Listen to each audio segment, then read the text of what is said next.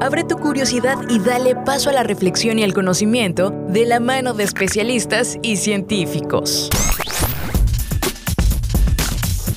Bienvenidos al espacio de la divulgación, la tecnología y la innovación. UJAT Conciencia en Radio UJAT. Iniciamos.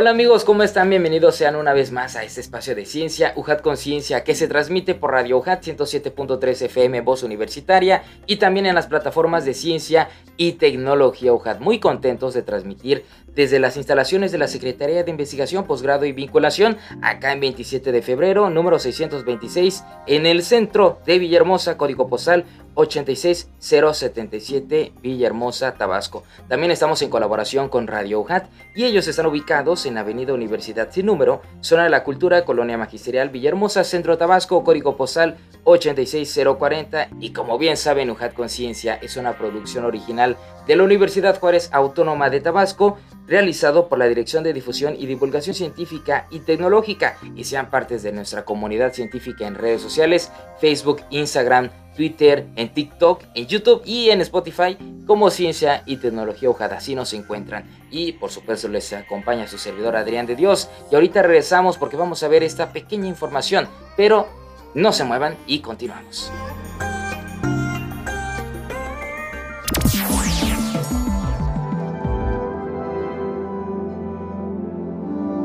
El hombre es, en efecto, un ser poco racional y muy busca razones. No se suele comportar de manera lógica, pero siempre tiene mucho interés en creérselo o hacer que los otros se lo crean. Wilfredo Pareto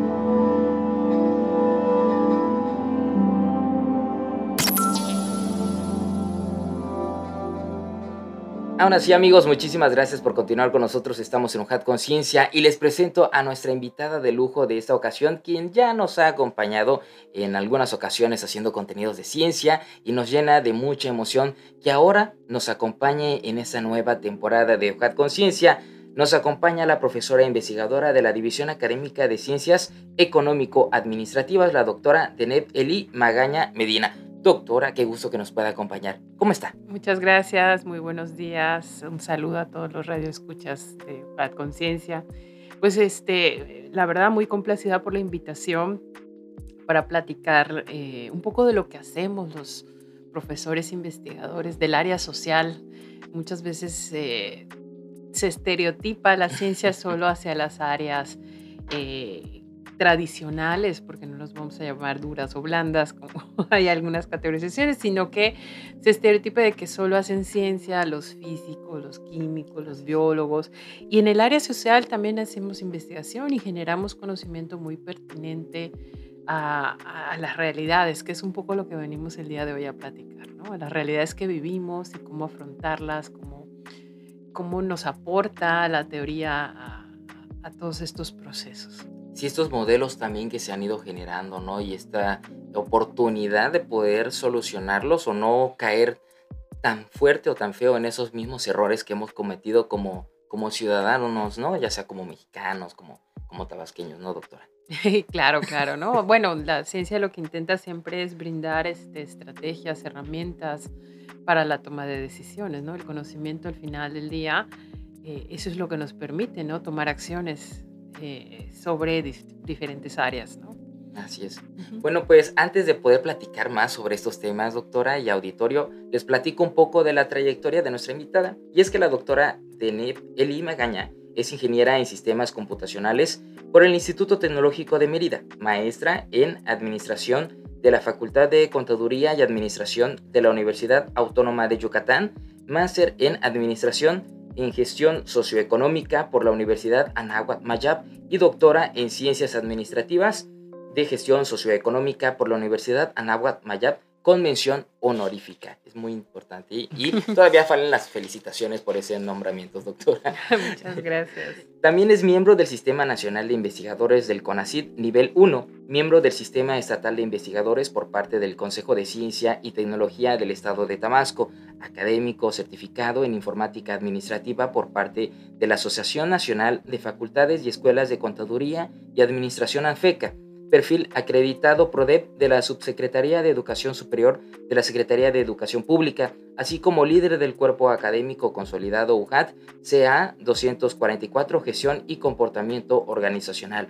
Respecto a su labor académica, ha realizado diversas publicaciones sobre inversión en investigación y desarrollo tecnológico, estrés laboral, sistemas de evaluación y condiciones institucionales de los grupos de investigación en México. También ha sido directora de diversas tesis de licenciatura, maestría y doctorado. En términos generales, muchas de las aportaciones académicas han sido principalmente al área de administración de proyectos de investigación, comportamiento y desarrollo organizacional, así como aspectos generales de evaluación educativa, formación científica, vocaciones STEAM, ciencia y tecnología.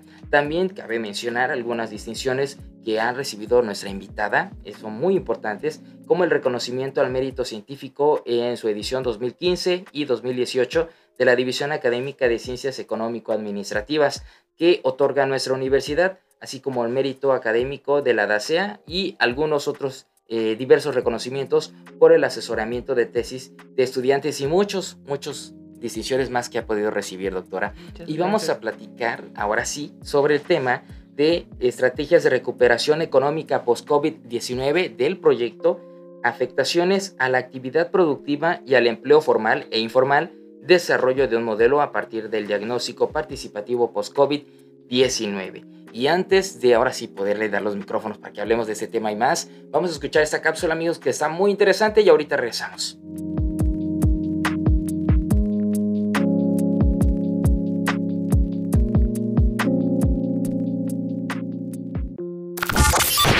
Estrategias de recuperación post-COVID-19. En el actual panorama post-pandemia, la reflexión sobre los efectos en los diferentes escenarios sociales que se vieron sumamente afectados es una constante que poco a poco esclarece los esfuerzos por sostener la economía. La suspensión total o parcial de actividades en el sector productivo fue una difícil realidad que acompañó los problemas de salud de millones de personas. Por ello, el objetivo de esta investigación fue desarrollar un modelo de ecuaciones estructurales con los factores económicos contemplados en el diagnóstico participativo post-COVID-19 en Tabasco, desarrollado por el Consejo de Ciencia y Tecnología del Estado de Tabasco y la UJAT. Esto con la finalidad de poder identificar las relaciones directas e indirectas sobre la variable definida como afectaciones de la actividad productiva y el empleo formal e informal. La finalidad del modelo fue estimar las relaciones más significativas lo que permitió que en una segunda etapa cualitativa se diseñara una propuesta específica de intervención por parte de las instituciones de educación superior y centros de investigación que participaron en el diagnóstico, que fuera viable de implementar en la etapa de la recuperación económica posterior a la pandemia. La propuesta se centró en el análisis a profundidad de factores económicos esenciales en la etapa de recuperación económica, tales como 1. Las competencias que serán necesarias. 2. Los requerimientos de formación. 3. La infraestructura y capital humano. 4. La vulnerabilidad social y económica. Así, el abordaje de dichos factores permitió la elaboración de propuestas enfocadas a los sectores educativo, productivo y gubernamental, fomentando el desarrollo de competencias estratégicas y el fomento al emprendimiento, donde se apoya a las pequeñas y medianas empresas para la recuperación económica y social en la fase post-COVID-19.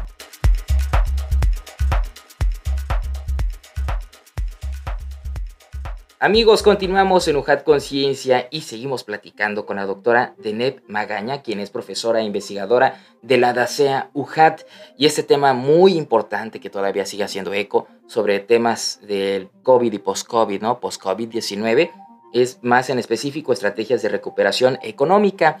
Y bueno, doctora, eso es muy interesante. Platíquenos, pues, de dónde inicia y de dónde surge el interés por desarrollar este tema. Y nuevamente, bienvenida. Muchas gracias. Bueno, es importante mencionar que este proyecto parte de un proyecto primario eh, que surgió durante la pandemia. Es decir, nosotros nos fuimos oficialmente a pandemia el 11 de marzo del 2020 y se esperaba que el confinamiento durara pues aproximadamente un mes, dos meses en caso de que esto se pudiera controlar, pero se tenía muy poca información sobre, el, sobre la problemática de salud que en ese momento se estaba viviendo.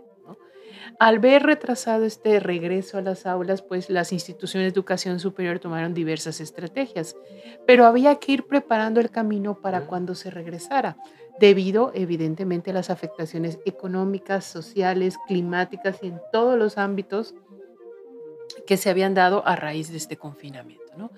Eh, preocupados por este aspecto, eh, el Consejo de Ciencia y Tecnología del Estado de Tabasco y la Universidad Juárez Autónoma de Tabasco unieron esfuerzos para diseñar eh, un instrumento de recolección de información, de percepciones para alumnos de pregrado y posgrado Considerando que un, chico en etapa universitaria o de posgrado estaba en condiciones de opinar qué era lo que se requería o qué estrategias se requerían para esa etapa que apenas estamos comenzando a ver.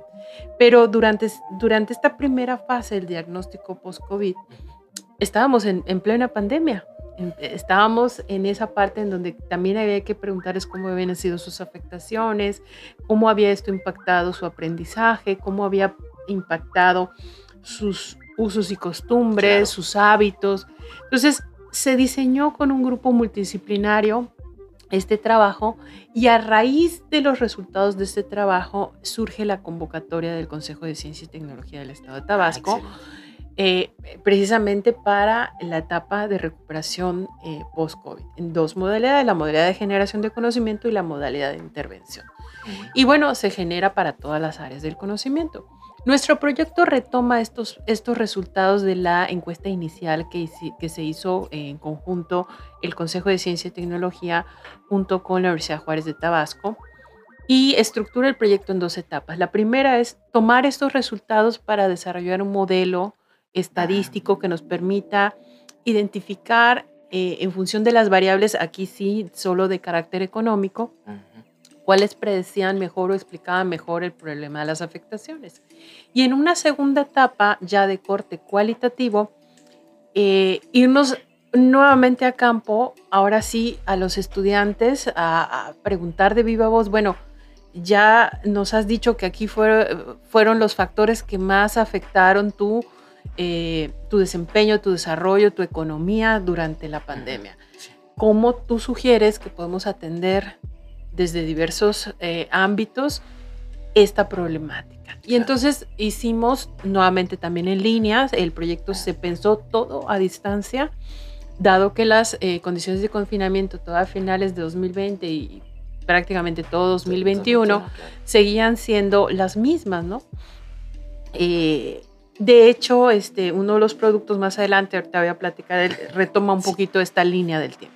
Entonces, siguiendo con esto, nosotros nos acercamos nuevamente a los estudiantes, pero ya en corto, en un enfoque integral, un enfoque de observación, un enfoque holístico, eh, a través de una etnometodología, en donde pudimos nosotros, a través de estos grupos de enfoque eh, a, distancia, en línea, eh, a tres grandes grupos, conocer sus perspectivas.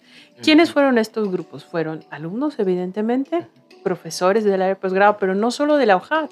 Estamos hablando que intervinieron en estos, en estos ejercicios alumnos de otras instituciones que habían tenido participación mayoritaria eh, en, el, en, en, la primera fase del proyecto, en la fase que solo se desarrolló por vía CECITET y UJAT, y que deseaban participar, ¿no? También profesores, lo mismo, grupos multidisciplinarios. Se trató que eh, se abarcaran todas las áreas del conocimiento en estos grupos de enfoque, no, que no solo fuera sociales, sino que hubiera gente del área de biología, gente del área de medicina, gente del área de, matemáticas, que fueran eh, un ejercicio multidisciplinario, ¿no? De consulta. de la OJAT y fuera de la OJAT. Se hicieron eh, grupos de enfoque para la OJAT y para otras instituciones, lo mismo que para los estudiantes. Y un tercer grupo que sí nos costó un poco más de trabajo, pero que sí tuvimos muy buena respuesta fue el de empresarios. Aquí se invitó a participar en los grupos de enfoque a empresarios de sectores estratégicos para el Estado. Eh, para este, esta determinación de cuáles eran los sectores estratégicos, nosotros consultamos evidentemente los planes de desarrollo del Estado, del municipio, eh, cuáles son las áreas que tuvieron mayores afectaciones a través de las estadísticas ya publicadas en esos momentos eh, sobre lo que había sido la pandemia, ¿no? Y tratamos de contactar a aquellos eh, empresarios que nos pudieran dar voz como actores de la, de, su gremio. Por ejemplo, un empresario de la, del área de la construcción que nos pudiera decir, bueno, ¿cuáles fueron tus problemáticas? ¿Qué es lo que tú sugieres? O sea, dinos, eh, platícanos. Eh, eh, compártenos, exactamente. en ese sentido, fíjese, es interesante porque abarcaron diferentes, digamos, contextos, ¿no? Diferentes perfiles. ¿Cómo fue esa, ese contraste de estos resultados? Porque bueno, la realidad de los estudiantes es muy distinta, pero al fin de cuentas también conviven con sus padres que están dentro del sector productivo, ¿no? ¿Cómo fue esa parte? Sí, mira, mencionaba que fueron dos fases. La primera fase estuvo muy estructurada y se generó un modelo estadístico que nos dio, digamos, sobre las variables que se habían estudiado de primera instancia, como que las líneas sobre, sobre cuáles había que atacar. A partir de ahí se diseñaron guías de entrevistas con las mismas variables o con las mismas categorías para los tres grupos. Entonces se les preguntaba lo mismo en su experiencia, ya sea a través de su familia, a través de una afectación propia, a través de su cátedra o en el caso de los empresarios, a través obviamente de su, de su organización, ¿no? de cómo lo vivió. Mencionar el sector de la construcción, pero tuvimos participación del sector hotelero, también tuvimos eh, eh, sector turístico, entonces tuvimos eh, áreas eh, aquí un poco más diverso. Primero eh, entramos a través de un grupo de enfoque, no fue suficiente. Nos acercamos a entrevistas personalizadas y al final una mini encuesta. Fueron más de un método de recolección de datos para este último grupo, debido obviamente a la complejidad del grupo y que por primera vez se había integrado. En, en las dos primeras fases, en la primera fase solo se consideró alumnos ya en la parte cualitativa se consideraron alumnos y profesores y empresarios. Entonces, eh, de una u otra forma teníamos mucho la parte educativa, pero nos faltaba esta parte de afectación financiera, de las estrategias de afrontamiento, que eh, si bien los chicos nos podían decir cómo lo habían enfrentado sus padres o los mismos profesores dentro de su economía familiar, los empresarios nos los veían desde una perspectiva de inversión. Entonces, por ahí también hubieron muchos elementos muy valiosos que tratamos de, rescatar en los informes y en los productos que se generaron. ¿no? E, este proyecto nos dice son dos etapas, inicia básicamente 2020, ¿no? 2000, sí, finales casi 2021. Finales, ah, ok. Ok, para anotarlo aquí, porque sí es importante también. Sí, de hecho se aprueba en 2020, pero realmente inicia operativamente en 2021. Y en esta etapa ahorita se encuentra... Ya, hemos finalizado el proyecto. Nosotros estamos en la etapa ya ahorita de... Eh, bueno, muchos de los productos ya han sido publicados, los de generación de conocimiento. Recordemos, esto eh, se aprobó en modalidad A. Sin embargo, hemos tratado de hacer mucha difusión, eh, mucha divulgación, perdón, sobre los resultados. Eh, de los productos a grandes rasgos fueron tres artículos de investigación publicados en revistas indexadas de alto impacto y eh, la formación de recursos humanos. Hubo muchísimo interés de los estudiantes. Nosotros podemos mencionarte que hubo una participación muy, muy grata de los, de, los chicos, tanto de licenciatura como de posgrado. Eh, manejamos un esquema como de mentoría los estudiantes de posgrado ayudaban a conocer las técnicas de investigación a los estudiantes de licenciatura que participaron o como servicio social o como práctica o como ambos, ¿no? Hubo quien... Y bueno, algunos de ellos desarrollaron la tesis. Tuvimos este, tres tesis, en realidad fueron cuatro, nada más que una ya no entró como parte del proyecto, pero sí, estuvo en el... Y tiene fecha de presentación hasta, ah. hasta febrero, pero fueron cuatro, cuatro chicos que lograron titularse. Eh, dos participaciones de verano científico y eh, el resto de los chicos que nos acompañaron, pues desarrollaron eh, servicio o práctica social en el, en el proyecto, ¿no? Bueno, aparte de la formación de recursos humanos, nosotros tuvimos la presentación de los resultados en diversos foros, en diversos espacios de, de comunicación, congresos, simposios, en donde hemos podido dar a conocer todos estos resultados. Y recientemente, hace como 15 días, tuvimos ya la publicación del libro que contiene todos los resultados cualitativos. Esta última etapa en donde nosotros ya generamos estas propuestas para tres grandes sectores. El sector educativo, el sector empresarial y el sector gobierno. O sea, ¿qué es lo que estos tres actores, de acuerdo con eh, todas las perspectivas recogidas de estos grandes grupos, a, manera de resumen, ya aplicando toda la metodología cualitativa, identificando esquemas de, enraizamiento, esquemas de condensación por citas, etcétera. Bueno, esa parte es técnica, no me voy a, no me voy a extender en eso. Ahorita no, porque sí nos va a platicar, ahorita que regresemos de un corte, doctora, porque ese es el meollo de este trabajo y de esta charla. Ahorita regresamos, amigos, estamos en Hojar Conciencia. Chispas científicas. La cuarta revolución industrial y la educación a distancia.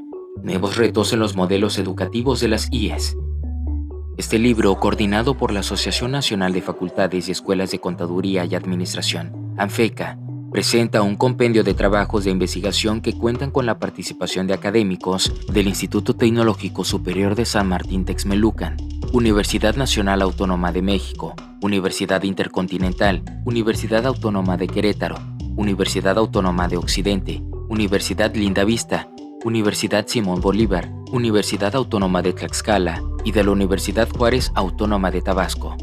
Esta antología permite visualizar el impacto que ha tenido la nueva revolución industrial en la sociedad latinoamericana a través de estudios que abordan temáticas como el sistema de educación a distancia, el modelo educativo híbrido, el design thinking, el aprendizaje organizacional, las redes sociales, la formación de habilidades STEAM, ciencia, tecnología, ingeniería y matemáticas, así como los modelos educativos de las instituciones de educación superior frente al paradigma de las herramientas y procesos que se han generado a raíz de la llamada cuarta revolución industrial. El autor de este libro es Luis Manuel Hernández Gobea. Es licenciado en Economía por la Universidad Veracruzana profesor investigador de la UJAT, donde obtuvo el grado de maestría en Administración Pública, obteniendo mención honorífica. Doctor en Educación por la Universidad Maya de Tuxtla Gutiérrez, Chiapas, en diciembre de 2015. Profesor investigador de tiempo completo de la UJAT desde 1998. Es profesor perfil PRODEP y académico certificado por ANFECA, fue director general del DIF Tabasco de 2007 a 2009 y director de Relaciones Públicas del Gobierno del Estado de Tabasco de 2009 a 2012. Fue coordinador de posgrado en línea de la Universidad Maya desde el 2015, así como responsable del grupo de investigación, estudios de socioeconomía y marketing social 2019-2022. Fue designado director de la División Académica de Ciencias Económico-Administrativas de la UJAT el 11 de septiembre del 2019 y desde el 13 de mayo de 2022 funge como secretario de Servicios Académicos de la Universidad Juárez Autónoma de Tabasco. Si quieres leer este y otros libros más de diferentes áreas de conocimiento, te invitamos a visitar nuestro catálogo de publicaciones científicas, disponible sin ningún costo en la página www.pcientificas.head.mx y también disponible sin costo a través de la Red Iberoamericana de Innovación y Conocimiento Científico, REDIV. Mira más contenidos en redes sociales. Búscanos en Facebook, Twitter, Instagram y TikTok como Ciencia y Tecnología UJAT. Chispas científicas.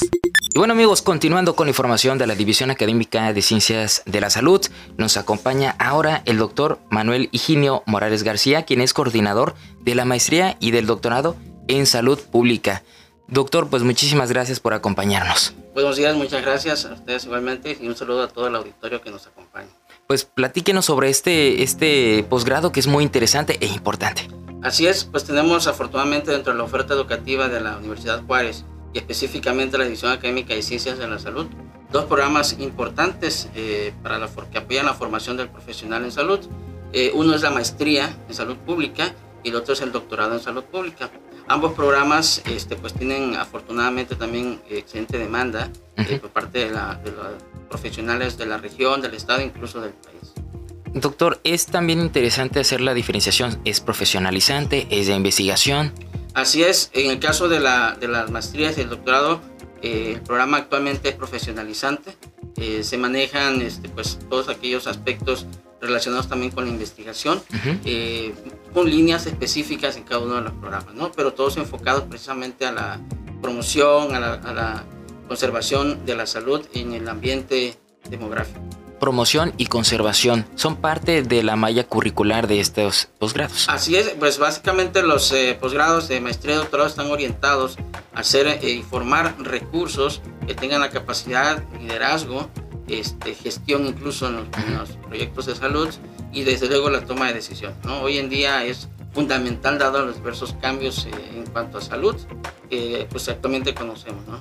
Ha, tenido siempre una relevancia muy importante, ahora más que nunca, como dice usted doctor, ese campo de aplicación donde los egresados de estos posgrados van a tener la oportunidad de trabajar, platíquenos más de esto. Así es, el egresado de, de los dos programas eh, que tenemos de maestría y doctorado puede insertarse dentro del campo laboral eh, a nivel institucional, este, en el sector salud como tal, y también puede ejercerlo en algunas otras áreas, ¿no? como el campo de la investigación propiamente dicha, en la docencia también, este, en las cuales puede desarrollar pues, todos los conocimientos que se adquieren durante el, programa de eh, doctorado y maestría.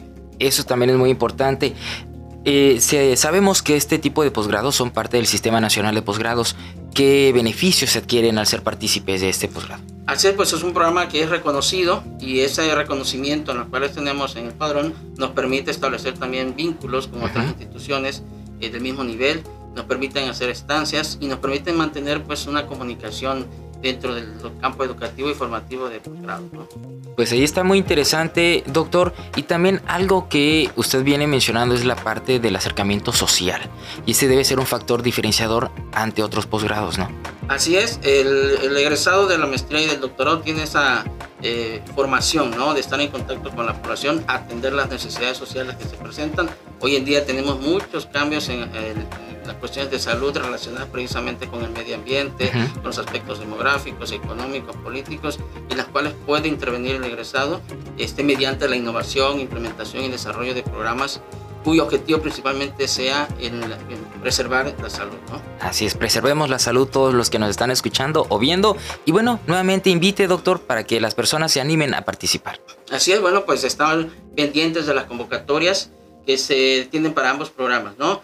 Eh, básicamente es, eh, es un, un poquito variada las fechas, pero este, pues hay que estar muy pendientes de las páginas donde se da la información referente a ambos programas.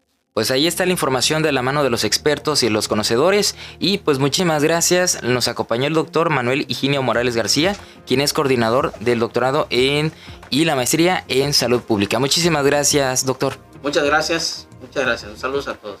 Y continuamos, amigos.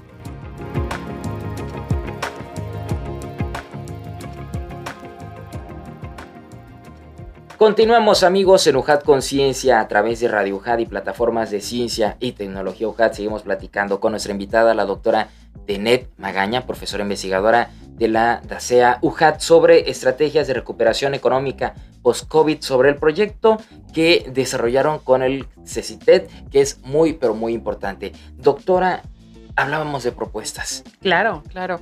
Al final, eh, el resultado de nuestro trabajo eh, se enfocó eso, a generar propuestas se estructuraron en tres grandes grupos, como mencioné, el educativo, el empresarial y el de gobierno. Eh, a nivel de resumen, el sector educativo lo que nos pedía para esta etapa de recuperación que hemos visto que muchas instituciones han migrado hacia eso, es adoptar los modelos híbridos, no solamente el modelo en línea, lo que pudimos ver como resultado de la pandemia es una aceleración en la digitalización y en la alfabetización científica, tanto de docentes como de alumnos. Pero no se trata de regresar ahorita que ya hemos avanzado todo esto a los viejos esquemas. Se trata de ir evolucionando. Entonces, los sistemas híbridos pueden ser una perfecta opción, no solo los sistemas de educación a distancia, para aquellos chicos que trabajan de tiempo parcial o tiempo medio o chicos que están en comunidades muy retiradas, pero que sí tienen acceso a conectividad y que puedan tener, eh, digamos, esa, esa opción. Ahora, doctora, perdone que le interrumpa, aquí estamos todavía en transición, ¿no? Porque todavía están implementando O sea, si nos agarra la pandemia muy fuerte, se está implementando el modelo híbrido, pero realmente qué tan funcional ha sido. Claro, un modelo híbrido pensado, ¿no? Estructurado desde el diseño del programa, desde el diseño de, los aspectos de flexibilidad y, currícula, ¿no? Pero en términos generales eso es lo que ellos proponen, modelos híbridos inclusive para las capacitaciones, ¿no? Porque hablaban de un punto muy importante, la práctica. La teoría la podemos tomar, te decían, como quiera en línea, pero la práctica no. La práctica es indispensable. Entonces, los modelos híbridos pueden ser una buena solución y es lo que nos proponen a grandes rasgos, el mantener la capacitación y manejo de TICs de manera continua hacia los nuevos métodos que vienen. Eh, y algo que fue, digamos, constante en los tres grupos fue el emprendimiento. Si hay algo que se requiere para esta etapa de recuperación económica es el fomento al emprendimiento. Desde el punto de vista educativo, la propuesta es manejar asignaturas sobre emprendimiento a nivel transversal para todas las áreas del conocimiento, no solamente para las áreas sociales. ¿Por qué? Porque un biólogo también puede implementar su propia empresa, porque un ingeniero tiene que saber cómo manejar su propia empresa. Entonces, la materia de emprendimiento debe ser un área transversal y no un área eh, exclusiva del, del, del, área pues de, social, de sociales o de económico, ¿no? Doctora, aquí, perdón, fíjese, es interesante, es también muy asertivo y, llena de mucho gusto y emoción que los estudiantes jóvenes tengan esa visión de que se requiere ya eh, mayor, una mayor preparación multidisciplinaria, ¿no? ¿Ustedes cómo lo, lo perciben?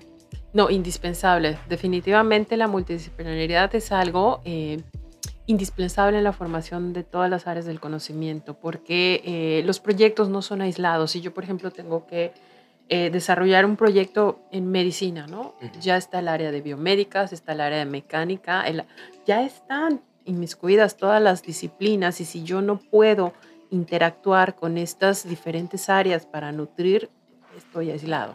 Entonces, definitivamente la, la multiplicidad es, indispensable. Y ese es el futuro también de la, de la universidad, ¿no? En general. de, de, todo el sistema educativo. Sí, porque de todo el sistema educativo, eh, mencionaste en el área de mi currículo la parte STEAM, lo que busca el movimiento STEAM no es solamente dividir ciencia, tecnología, ingeniería y matemáticas, sino la generación como modelo educativo de proyectos que las integren así sea un proyecto del área social o sea un proyecto del área médica o del área de matemáticas, pero que integren las cuatro áreas. A eso se refiere el movimiento. ¿Mm? Un camino interesante el que vamos a Por ahí tendremos más adelante otra oportunidad. Y bueno, para el sector productivo, pues evidentemente la parte de emprendimiento, el apoyo a los emprendedores, eh, muy importante. Eh, capacitación, que hay un nicho de oportunidad para las instituciones de educación superior, pero capacitación en, eh, eh, en áreas como las que hemos visto ahorita, minería de datos, industria 4.0, o sea, lo que viene, ¿no? No, no lo que ya tenemos, sino ah, lo que viene. Para que las empresas puedan migrar a esquemas no solo de teletrabajo, sino de automatización y robotización. Mm, y no estoy hablando de las grandes empresas, a veces el manejar eficientemente una base de datos ya se considera ingeniería de datos, ¿no? Entonces, son elementos que hay que ir integrando en las organizaciones y que aquellas que no lo integren, lo vimos ahorita en la pandemia, van a desaparecer. Híjole, o van a desaparecer. O buscaban las herramientas, ¿no? Que es ahorita hay subirse a esa dinámica, como dice usted. Sí, y quienes no se subieron y sobrevivieron en eso, es el momento de ponerse las pilas y, seguir. Entonces ahí tenemos como universidad un nicho de oportunidad que el sector productivo nos dice. Y para el sector gobierno, pues las propuestas obviamente es encaminadas a los apoyos, pero los apoyos eh, dirigidos de forma estratégica hacia las áreas, no solo de mayor afectación, sino a las áreas que estratégicamente pueden eh, dinamizar la economía del Estado. Eh, también hablaron mucho sobre eh, el emprendimiento y pymes, sobre abrir eh, específicamente áreas de apoyo post-COVID para fomento al emprendimiento y pymes, a emprendimientos que contengan todos estos elementos ya de TICS, a emprendimientos que ya generen pequeñas y medianas empresas, que sabemos que es la base de nuestra economía, ya con esta dinámica de manejo de información y datos, ¿no? Y eh, incluir obviamente en, el plan estratégico eh, estatal estas áreas eh, económicas eh, y las directrices que se debe seguir en esta etapa que ya estamos de recuperación. Entonces, incluir, eh, sabemos que los planes van y vienen, pero no dejar de lado que esto puede seguir sucediendo. Entonces, no perder de vista los lineamientos internacionales, pero eh, con un enfoque de crecimiento en estas áreas, que los apoyos vayan dirigidos hacia esas áreas. Esas, a grandes rasgos, son las tres grandes, los tres grandes bloques y las áreas en donde, como conclusión de la investigación en general, se requiere. Porque lo que nos demostró la primera etapa es que se requieren estas competencias. Y sin estas competencias tenemos mayor afectaciones.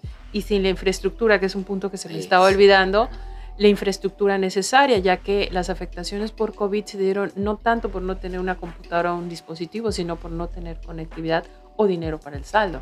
Entonces, ¿qué pasaba? Pues yo puedo querer tomar mi clase, pero si no tengo dinero para el saldo, no la puedo tomar. Entonces, o si en mi localidad apenas llueve, se va todo, pues tampoco puedo tomar mi clase. Entonces, invertir como gobierno en lo que es infraestructura de conectividad. Esas son las propuestas de manera muy puntual, ¿no? Sí. Y pues los productos podemos encontrar toda esta información eh, a manera de divulgación, principalmente en el libro Retos y Propuestas, por ahí te dejé una captura, pero el libro es libre, es de acceso libre, lo puede descargar eh, cualquier persona que desee solo con la liga. Y ahí podrá encontrar pues con mucho detalle la metodología que se siguió del proyecto, hay una línea del tiempo que, se diseñó desde, desde la perspectiva social, no solo para a nivel eh, internacional, sino también lo que sucedía en México a la par, eh, que nos ayudó a comprender cómo fue dándose eh, estas afectaciones, cómo fueron dándose, cómo fueron minando lo que fue la economía del Estado. ¿no? Entonces es bien interesante ese primer capítulo en donde damos esa introducción. Está hasta mayo esta línea de tiempo en donde oficialmente mm. hubo una, un pronunciamiento de fin de pandemia, no oficial a nivel internacional, pero sí oficial a nivel, este, a nivel eh, gobierno, eh, o sea, nuestro gobierno. ¿no? Hubo un posicionamiento y pues hemos visto que ya cada vez las medidas, que no deben de relajarse de todos, porque no es la única enfermedad que tenemos, pero bueno, eh, nos, nos, hemos relajado ya un poco con el, con el tema de, de cuidado, ¿no? Sí. En ese mismo sentido, doctora, y ya para ir cerrando la, gran información que nos ha compartido, ¿cuál es esa reflexión a la cual usted nos invita a las personas después de este tiempo que hemos reflexionado, después de analizar estas oportunidades y que también podamos eh, mirar hacia un futuro prominente con muchas oportunidades, que no solamente estas áreas, sino también como ciudadanos nos podemos posicionar para contribuir? Bueno, la reflexión que nos deja esto es que eh, debemos ser más proactivos y no reactivos. Es decir, la pandemia nos agarró fuera de base, como coloquialmente decimos. Es decir, no, nos, no teníamos protocolos ni, ni educativos, ni protocolos de gobierno para una pandemia esta Habían protocolos internacionales que se adaptaron, pero que no fueron de todo eficientes dadas las condiciones de muchas áreas o muchos estados, ¿no? Entonces, yo pienso que dentro de los planes estratégicos de desarrollo siempre deben de haber protocolos de reacción ante este tipo de situaciones, porque hemos visto que paralizan eh, prácticamente la economía. Eh, salvo algunas áreas que sí vieron beneficiadas, eh, muchas lo otro es, comillas, ¿no? Porque Lo otro es mirar siempre hacia futuro. ¿Qué es lo que nos viene? O sea, realmente, ¿qué aprendimos de esto? De estas lecciones aprendidas, ¿cómo podemos implementar estas lecciones aprendidas para el futuro? ¿no? Si yo estoy hablando de, de, un estudiante, bueno, ¿qué competencias necesito para estas dinámicas? Si yo estoy estudiando de un profesor, ¿qué requiero capacitarme para poder atender estas necesidades de mis alumnos? Y yo como empresario, ¿hacia dónde tengo que migrar mi infraestructura y mi capacitación para poder ser competitivo eh, en, en estos nuevos escenarios? O qué podría yo hacer en caso de, tener situaciones nuevamente de esta naturaleza, que no necesariamente tenga que ser una pandemia, cualquier otro elemento, o sea, un sismo, un, huracán, este, cualquiera de estos elementos. ¿no? Y de aquí pues pasamos obviamente pues a, a, mucho de lo que ya se ha venido manejando, el cuidado del medio ambiente, la economía circular y todos estos elementos que son indispensables de no mirarlos como algo opcional. Son temas que tenemos ya que tratar como una necesidad hoy en día. Y que tenemos que estar preparados en todas las áreas, al fin de cuentas. En todas las áreas, efectivamente. Lo mínimo que sea, necesitamos estudiarlo, al menos que nos llegue información y no quedarnos con la visión de que solo me voy a enfocar hacia ciencias biológicas, tal vez hacia estudiar solo una especie, sino también mirar hacia dónde, como decía usted, ¿no? Hacer una empresa y vender alevines, por ejemplo, ¿no? Exactamente, ¿no? Yo, desde el punto de vista educativo, creo que una de las cosas que más rescato es esa, la fomento, el fomento del emprendimiento. Como universidad, deberíamos considerar la materia de emprendimiento no como un club, no como, debería ser algo obligatorio. ¿Por qué? Pues porque le abrimos mucho eh, el esquema y hubo eh, muchas innovaciones y muchas aportaciones durante esta etapa maravillosas que no lograron aterrizarse por no tener las bases, ¿no? Y así como eh, la literatura es indispensable, la redacción es indispensable, son materias de, corte transversal, el emprendimiento, mm. dadas las condiciones económicas de nuestro país, es indispensable. Sí, claro. Es, es indispensable. El fomento al emprendimiento. Así es, doctora. Pues qué bonito qué padrísimo que hayan logrado este, esos resultados. Muchísimas felicidades y que sigan eh, realizando este tipo de estudios que, como bien dijo al inicio, se necesitan, son importantes y muy puntuales como cualquier otra ciencia, ¿no? Efectivamente. Muchísimas gracias. muchas gracias, muchas gracias por la invitación. Eh, los invito a que pues consulten todas las obras que tiene disponible para ustedes eh, la Universidad Juárez Autónoma de Tabasco y bueno, pues agradecida por estar en esta cápsula de UJAT Conciencia. No, cuando guste usted, doctora, este micrófonos son de usted y muchísimas gracias nuevamente. Y auditorio, muchas gracias a todos ustedes por habernos acompañado. Les recuerdo el nombre de nuestra invitada, la doctora Deneb Eli Magaña Medina, profesora e investigadora de la DACEUJAT. Por supuesto, agradecemos a la División Académica de Ciencias Económico-Administrativas por colaborar y permitir esta también este, eh, difusión, divulgación científica que hacemos con ustedes. Y el nombre del proyecto fue Afectaciones a la actividad productiva y al empleo formal e informal, desarrollo de un modelo a partir del diagnóstico participativo post-COVID-19 nombre del tema del, del, programa de esta ocasión, Estrategias de Recuperación Económica post-COVID-19.